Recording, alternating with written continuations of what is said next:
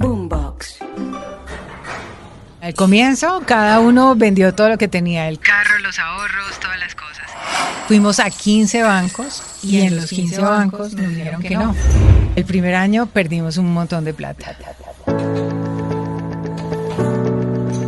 Bodytech es la cadena líder de clubes médico-deportivos en Colombia y la segunda más importante en Latinoamérica con presencia en Colombia, Perú y Chile con más de 150 sedes en los tres países. Ponte cómodo y activa desde ya todas las notificaciones en todas las plataformas de audio como Spotify, Deezer, Apple Podcast y Google Podcast para no perderte ningún episodio de Emprender, Fallar y Triunfar.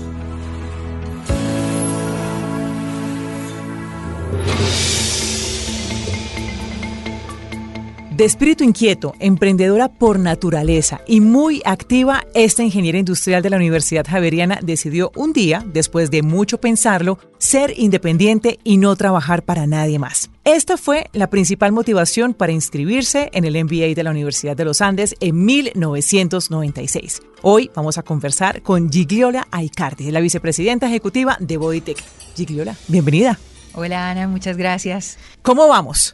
Muy bien, la verdad estamos retomando nuestra realidad. Nuestra meta para el 2022 es volver a los números del 2019. Para nosotros los dos años pasados es como que los borramos de nuestra historia y pensamos en que la meta es volver a, a lo que éramos antes. Yo creo que no hay persona, por lo menos en nuestro país, en Colombia, que no conozca Bodytech que no sepa qué es Bodytech. Sin embargo, me gustaría que usted nos contara. Bodytech es una cadena de gimnasios, nosotros le decimos Centro Médico Deportivo, que nació en el año 97 y fue el fruto de una tesis de grado de la universidad. Entonces, Nicolás, mi socio y yo nos conocimos haciendo la maestría y nos gustaba hacer ejercicio a los dos. Y en esa época nos inventamos una materia que se llamaba salud y deporte y nos la valieron como una electiva y nosotros subíamos a Monserrate, hacíamos clases de aeróbicos, hacíamos clases de taekwondo y pensábamos que pues el ejercicio era una manera de divertirte y además de tener salud.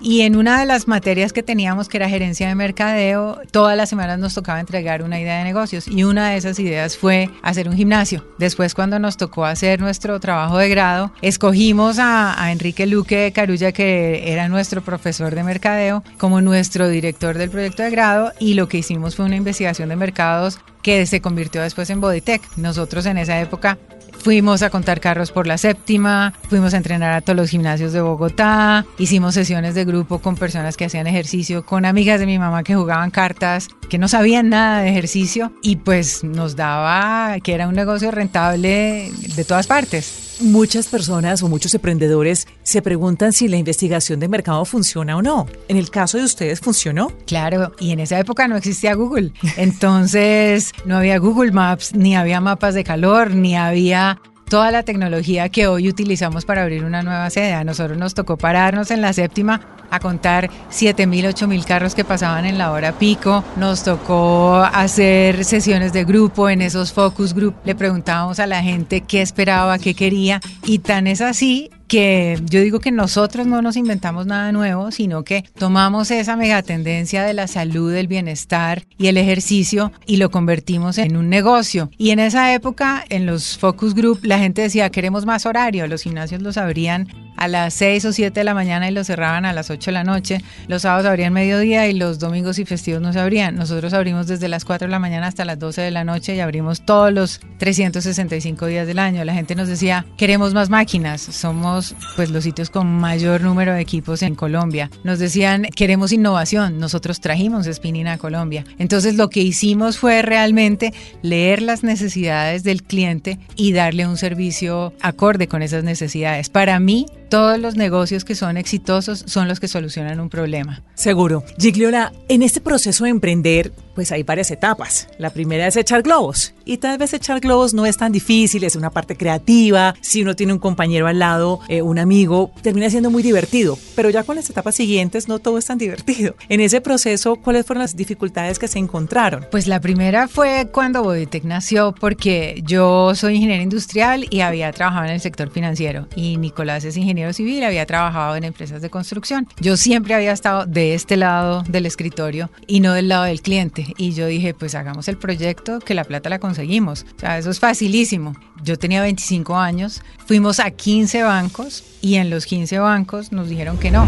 ¿Por qué? Porque éramos muy jóvenes, porque no teníamos una garantía real que darle al banco, porque nos decían que queríamos que nos prestaran con la cédula, porque no teníamos en qué caernos muertos, decían porque no abren algo chiquito en un garaje y después se van expandiendo. Entonces, yo digo que es esa miopía mental que tienen otras personas que no saben lo que tú estás haciendo, ni tus ideas, y si nosotros nos hubiésemos dejado convencer por todos esos nos, pues no existiría. No hubieran avanzado. no hubiésemos avanzado. ¿Y usted cree que eso es una falencia de los bancos? Los bancos tienen una responsabilidad fiduciaria con la gente que deposita su dinero como ahorradores. Entonces yo creo que es ser demasiado conservador en todo su, su scoring de crédito y en sus proyectos. Entonces, para eso existen hoy cosas como las entidades del Estado, como por ejemplo el Fondo Nacional de Garantías, que es a donde nosotros fuimos después, porque la labor del fondo es servir de garante eh, para esas personas o esos proyectos como nosotros que no teníamos una garantía real y que por un, unos puntos de tasa de interés hacen esa función y si tú te quiebras, pues es el fondo el que le paga al banco. Pero entonces si ustedes en ese momento no tuvieron el respaldo de los bancos, ¿qué hicieron para poder continuar?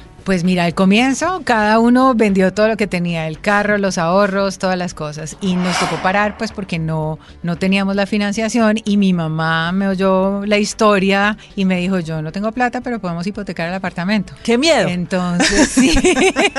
¡Qué responsabilidad! Pues a mí cuando me preguntan cuál es tu motivador para emprender, y yo digo, mi, mi primer motivador es que yo no quería trabajar para nadie más, pero mi segundo motivador después de eso es que tenía que pagar el crédito de mi mamá y no nos podía dejar a todos sin casa. claro. Pero usted fue empleada antes, fue colaboradora, antes ya tener su propia compañía. Esa experiencia le dejó también aprendizajes para ya ser hoy en día la vicepresidenta seguramente, Gigliola. Yo digo que yo no soy millennial, pero en mi época de la universidad y después de haberme graduado parecía millennial porque yo nunca duré más de un año en ningún trabajo.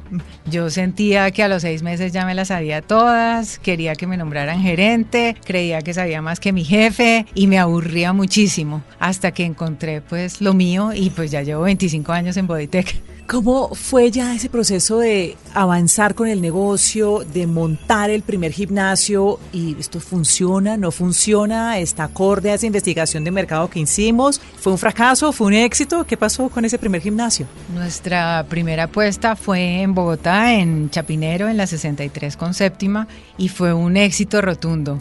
Nosotros teníamos, pues, habíamos hecho juiciosamente todo el modelo como te enseñan en la universidad, escenario pesimista, escenario normal, escenario optimista, y nuestro escenario optimista era tener mil afiliados en seis meses. Nosotros abrimos el 9 de febrero del 98 y el 28 de febrero teníamos 1.800 personas inscritas. Entonces yo digo, nosotros no nos inventamos nada nuevo, sino que de verdad le dimos al mercado un producto que estaba esperando.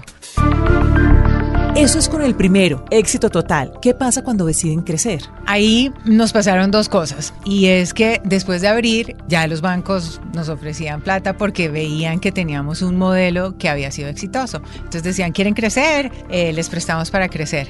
Pero cuando fuimos a abrir nuestro segundo Bodytech, los bancos nos decían, a Bogotá no le caben dos Bodytechs. Hoy nosotros tenemos 40 Bodytechs en Bogotá más los 100 o 700 gimnasios que hay, 100 del tamaño nuestro y 600 pequeños que hay. Y ahí vuelvo a mi tema de la miopía mental. Abrimos nuestro segundo gimnasio en julio del año 2000 y en el primer mes de afiliación tuvimos 2.000 afiliados. Entonces, pues otra vez nos dimos cuenta que estábamos atacando un nicho de mercado que estaba desatendido. ¿En qué momento se les creció el chiquito? Porque tener dos, allá tener muchos más y no solamente en Bogotá, ¿en qué momento crecieron? Nosotros cuando abrimos nuestro segundo gimnasio ya no teníamos más capacidad de endeudamiento y queríamos seguir creciendo. Entonces vinieron unos amigos de Nicolás que eran ingenieros civiles y dijeron queremos invertir con ustedes. Nosotros les dijimos listo, les damos una franquicia, pero nosotros somos socios, pero no tenemos plata. Nosotros les pagamos con las regalías y nos dijeron listo, ustedes lo operan, nosotros hacemos la inversión y abrimos nuestra tercera sede en Colina Campestre. Fue en agosto del 2001 y el 31 de agosto teníamos 2.500 personas inscritas. Entonces estábamos en tres zonas de Bogotá y todos eran exitosos de ahí dijimos, bueno, queremos seguir creciendo, pero ¿cómo? Porque ya no tenemos plata. Entonces contratamos una banca de inversión para que hiciera la valoración de la compañía y nos consiguiera inversionistas. Y desde ahí, desde el año 2004, 2005, Boditec ha venido teniendo fondos de inversión que son nuestros socios, unos que han entrado y han salido y hoy en día tenemos dos fondos de capital privado que son accionistas nuestros y con ellos primero fuimos a Perú, después fuimos a Chile y pues todo nuestro proceso de expansión ha sido gracias a los bancos que han sido nuestros socios estratégicos y a recibir capital de estos fondos de inversión. Al primer país que ustedes llegan, pues después de tener ya diferentes sedes en Colombia, es a Perú. ¿Cómo les fue llegar a otro país? Nosotros nos estrellamos con una realidad y es que nosotros entramos a Endeavor en el año 2007 porque queríamos internacionalizarnos y no sabíamos cómo. Y con Endeavor lo primero que tuvimos fue una consultoría con BCG y con la metodología de internacionalización nos dio que el primer país al que deberíamos ir era Perú y el segundo país era Chile. Y nosotros mandamos a nuestro gerente de operaciones y a nuestro gerente de aperturas y pensamos que ellos eran Nicolás y Gillola, los emprendedores que iban a hacer de todo. Y resulta que ellos eran dos personas completamente corporativas. Y llegaron a Perú y nosotros esperábamos que ellos fueran el gerente de mercadeo, el jurídico, el comercial, el de operaciones, el de aperturas y pues obviamente que ellos no tenían esas capacidades ni tampoco tenían la mentalidad de emprendedores, sino la mentalidad de hacer las cosas bien dentro de la compañía. Y el primer año perdimos un montón de plata. Y nosotros pensábamos, no, esto es, es que la oficina está muy grande y entonces estamos sobredimensionados para la operación, démosle otro año. Y el segundo año perdimos el doble de lo que habíamos perdido en el primer año. Y llegó el tercer año, cuando hicimos ya el corte del primer Q en, en abril íbamos a, a, perder, según ese presupuesto, el doble eh, otra vez. Entonces yo le decía a Nicolás, Nicolás, ¿por qué no se viene usted tres meses y le ayuda al, al gerente a, a, que esto funcione? Y él me decía, ¿y usted por qué no se va? Yo después le decía, bueno, ¿usted por qué no se viene una semana al mes y le ayuda para que esto funcione? Y Nicolás me contestaba igual, ¿y por qué no se va usted? Y mm, me acuerdo que yo me fui de vacaciones y le dije a mi marido, bueno, ¿y qué pasa si nos vamos para Perú?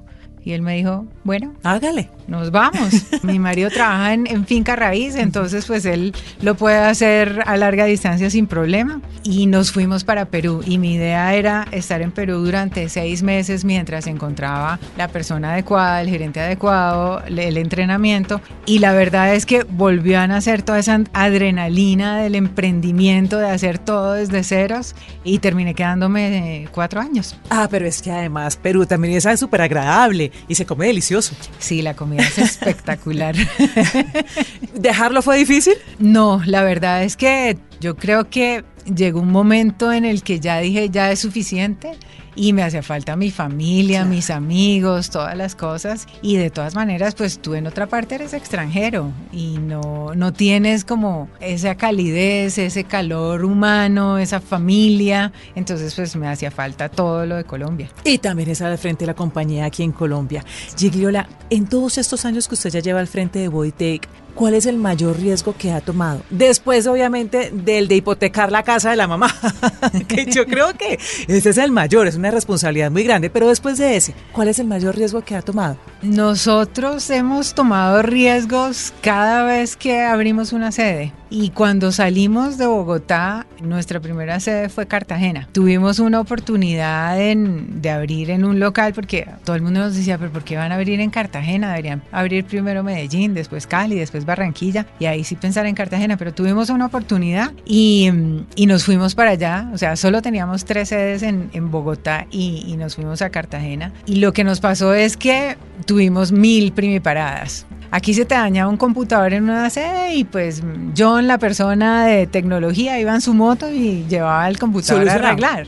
Cuando te llaman de Cartagena y te dicen se dañó el computador, mm, ¿y ahora qué hacemos? No, pues voy a buscar en esa época en las páginas amarillas dónde encontrar que te arreglen un computador, la selección de las personas, la productividad de las personas, porque es que cuando tú empiezas a tener un equipo de trabajo que es grande y que tienes 20 o 25 personas en cada una de las sedes que vas a abrir, pues hacer la selección no es fácil. A veces nosotros pensamos que la gente que tiene que trabajar con nosotros debe ser parecida, pero también tiene que haber diversidad y tiene que haber personas que piensen completamente distinto a ti para que eso no sea un culto, sino que haya participación. Entonces, claro, y nuevas ideas y renovación, innovación, de todo. Y entonces haces una selección a larga distancia y crees que las personas que estás contratando son las ideales y te estrellas con el mundo. Entonces, eso es un riesgo. O sea, cada apertura de cada nueva ciudad es un riesgo. La apertura de, un país es un riesgo. Por eso, después de lo que nos pasó en Perú, cuando nosotros abrimos Chile, dijimos ya no vamos a abrir desde cero. Y la decisión que tomamos fue comprar en ese momento la cadena más grande que había en Chile y todo fue muchísimo más fácil porque no tienes que nadar contra la corriente. Pero en algún momento ustedes también decidieron no solamente quedarse con los gimnasios, sino tener otras líneas de negocio. ¿Cuáles fueron y cómo les fue con eso? Eso ha sido una estrellada tras de otra. ya, van varias estrelladas y aún así ahí está.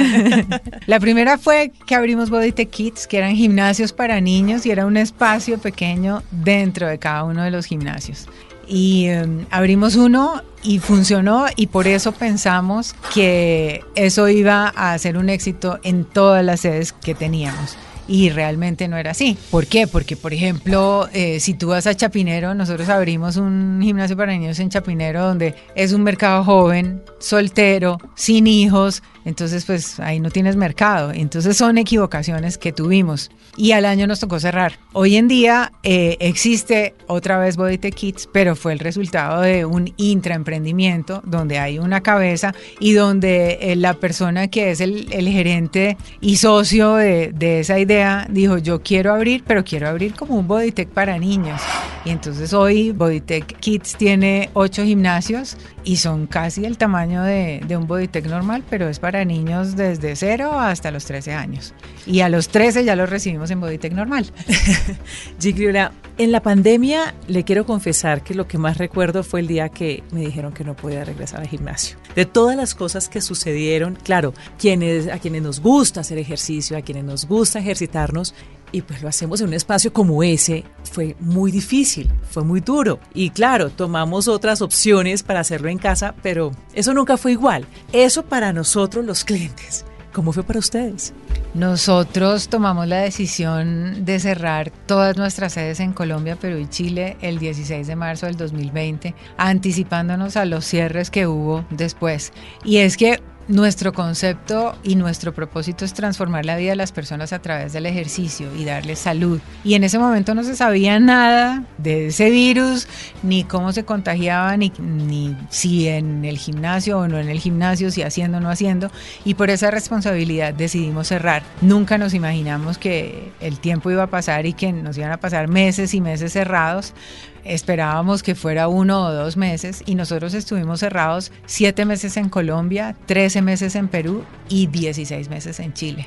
Entonces, pues fue la situación más dura por la que ha pasado la compañía en sus 25 años. Y yo creo que sobrevivimos por la solidaridad, la solidaridad de nuestros arrendadores que o nos dieron valor de arriendo cero o un descuento muy, muy importante en el tiempo pues, de estar cerrados, la solidaridad de los bancos con los que hicimos una reestructuración de nuestras deudas y pudimos dejar de pagar dos años y ya a partir de este año 2022 otra vez volver a pagar lo que, lo que no teníamos, pues porque una compañía financieramente sana tiene flujo de caja para dos o tres meses, no para siete, trece o dieciséis meses. Entonces fue muy complicado y yo creo que lo más duro es pensar en esa responsabilidad que tienes con tu equipo de trabajo. Nosotros teníamos cuatro mil personas antes de pandemia y en el momento más crítico solo teníamos 200 personas trabajando. Las demás estaban o en suspensión del contrato o se habían terminado los contratos pues porque no teníamos nada cómo, cómo pagar. En Chile tuvimos pues la ventaja que el, el gobierno subsidiaba hasta dos salarios mínimos, entonces pues la gente estaba un poco más tranquila en sus casas. En Perú el gobierno decretó suspensión perfecta de contratos y cada uno se, iba, se fue a su casa y les dio la oportunidad a las personas de retirar de su pensión pues para poder sostenerse y aquí en Colombia pues tuvimos un poco el, los subsidios del gobierno pero pues te daban el 25% de un salario mínimo. No alcanzaba. Que no alcanza para nada. Entonces la parte más dura yo creo que es esa. Hoy en día de esas 4 mil personas yo creo que tenemos 3 mil más o menos porque nosotros aquí en Colombia cerramos cuatro gimnasios, en Perú cerramos la mitad de nuestra operación y en Chile cerramos dos, pero en Chile tenemos franquicias y las franquicias cerraron más o menos 10 de las 35 franquicias que había, o sea, más o menos el 30%. Bueno, Gigliola, hemos estado conversando ya algunos minutos sobre esos momentos difíciles que los hemos llamado, más bien usted, estrelladas. Han sido varias durante todos estos años, pero también aquí hay cosas bonitas y buenas para contar. Triunfos, éxitos. ¿Me acompaña en una próxima temporada, una próxima oportunidad para que hablemos de eso? Claro que sí, Ana, con muchísimo gusto. Yo feliz de poder compartir con tu audiencia todas nuestras experiencias y de poder aportar un granito de arena de mostrar lo que nos ha pasado, porque pues una de las cosas que creemos todos los emprendedores es que nuestros problemas son únicos y que no le pasan a nadie más y resulta que son problemas muy comunes y que oyendo las historias de otras personas podemos ver cómo ellos salieron adelante y cómo lo puedo hacer yo también. Sí, señora, tiene toda la razón y a esa historia todavía le falta mucho por contar y mucho por decir. Es Gigliola Aicardi, vicepresidenta ejecutiva de Bodytech. Gracias. Gracias.